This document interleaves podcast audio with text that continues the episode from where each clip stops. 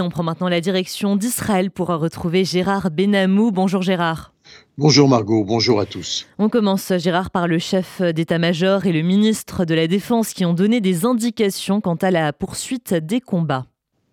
Oui, les combats d'ailleurs qui font rage dans le sud de Gaza. Cette guerre conduite par Tzal en réplique au massacre perpétré par le Hamas en Israël le 7 octobre se poursuit dans un certain cadre de maîtrise. Sur ce plan, il existe en effet des réponses à quelques interrogations et inquiétudes concernant le sort des habitants de Gaza qui côtoient les combats qui se déroulent dans leur proximité.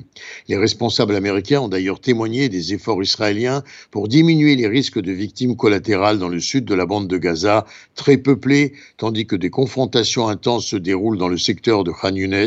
Le chef d'état-major de Tzahal, le lieutenant-général Herzi Alevi, a apporté des précisions concernant cette préoccupation, soulignant la permanence de l'entrée de l'aide humanitaire dans la bande de Gaza pendant l'offensive terrestre. Alevi a déclaré que Tzahal faisait de très grands efforts pour s'assurer que les combats ne concernent que le Hamas et ne nuisent pas à la population civile palestinienne affirmant notre ennemi, c'est le Hamas, pas la population de la bande de Gaza.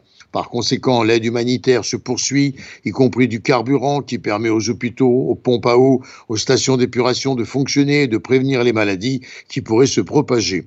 On attend par ailleurs, on apprend par ailleurs, que dans le souci de se conformer aux règles internationales de la guerre, Israël a créé un corridor sécurisé qui permet de s'exclure de la zone des combats. Cependant, le Hamas s'acharne à s'entourer de boucliers humains de Gazaouis contraints de le servir. Et combien de temps cette guerre va-t-elle durer, Gérard? Eh bien, nul ne peut le dire véritablement, Margot, avec précision en tout cas. Toutefois, le ministre de la Défense, Yoav Galand, répond Pour ceux qui s'interrogent sur notre légitimité à poursuivre les combats, eh bien, il faut répondre Nous n'avons justement pas de légitimité à arrêter les combats avant la victoire. À un autre moment, Benjamin Netanyahu a précisé que le sacrifice des soldats qui ont donné leur vie pour mettre fin à la menace terroriste engage l'armée israélienne à aller, là encore, jusqu'à la victoire.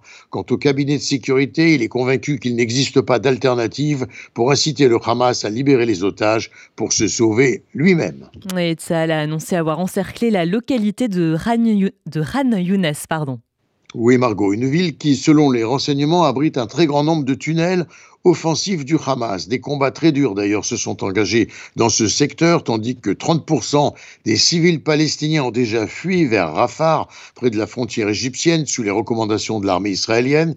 Tsahal a distribué des tracts, en effet, incitant les habitants à rejoindre une zone protégée. Et à Jabalia, Tsahal a frappé le quartier général de la sécurité générale dans le camp et les médias arabes, et qui font état d'ailleurs d'un contrôle total par salle de ce secteur. Et puis des dépôts d'armes, des positions de lancement de roquettes ont pu être neutralisées à proximité de bâtiments civils. Toutefois, Ashkelon, Sderot, ont été la cible hier d'attaques de roquettes par le Hamas, puis Tel Aviv et le secteur du centre longuement bombardés. Des chutes de débris de roquettes ont d'ailleurs provoqué des dégâts à Tel Aviv, également des impacts directs. Une roquette s'est abattue sur la plage de Tel Barour à Tel Aviv toujours. Et enfin, Gérard, les représentants des familles d'otages détenus à Gaza ont rencontré le cabinet de sécurité hier. Oui, euh, Benjamin Netanyahu, Yoav Galant, Benny Gantz, la réunion a été très tendue. Des cris d'angoisse et des protestations se sont élevés lorsque Benjamin Netanyahu a reconnu qu'il n'était pas possible de libérer et de ramener tous les otages en Israël maintenant, car le Hamas, a-t-il dit, s'y refuse. Mais cette mission demeure au centre des préoccupations du cabinet de sécurité. Gérard Benamou en direct de Tel Aviv pour RCG.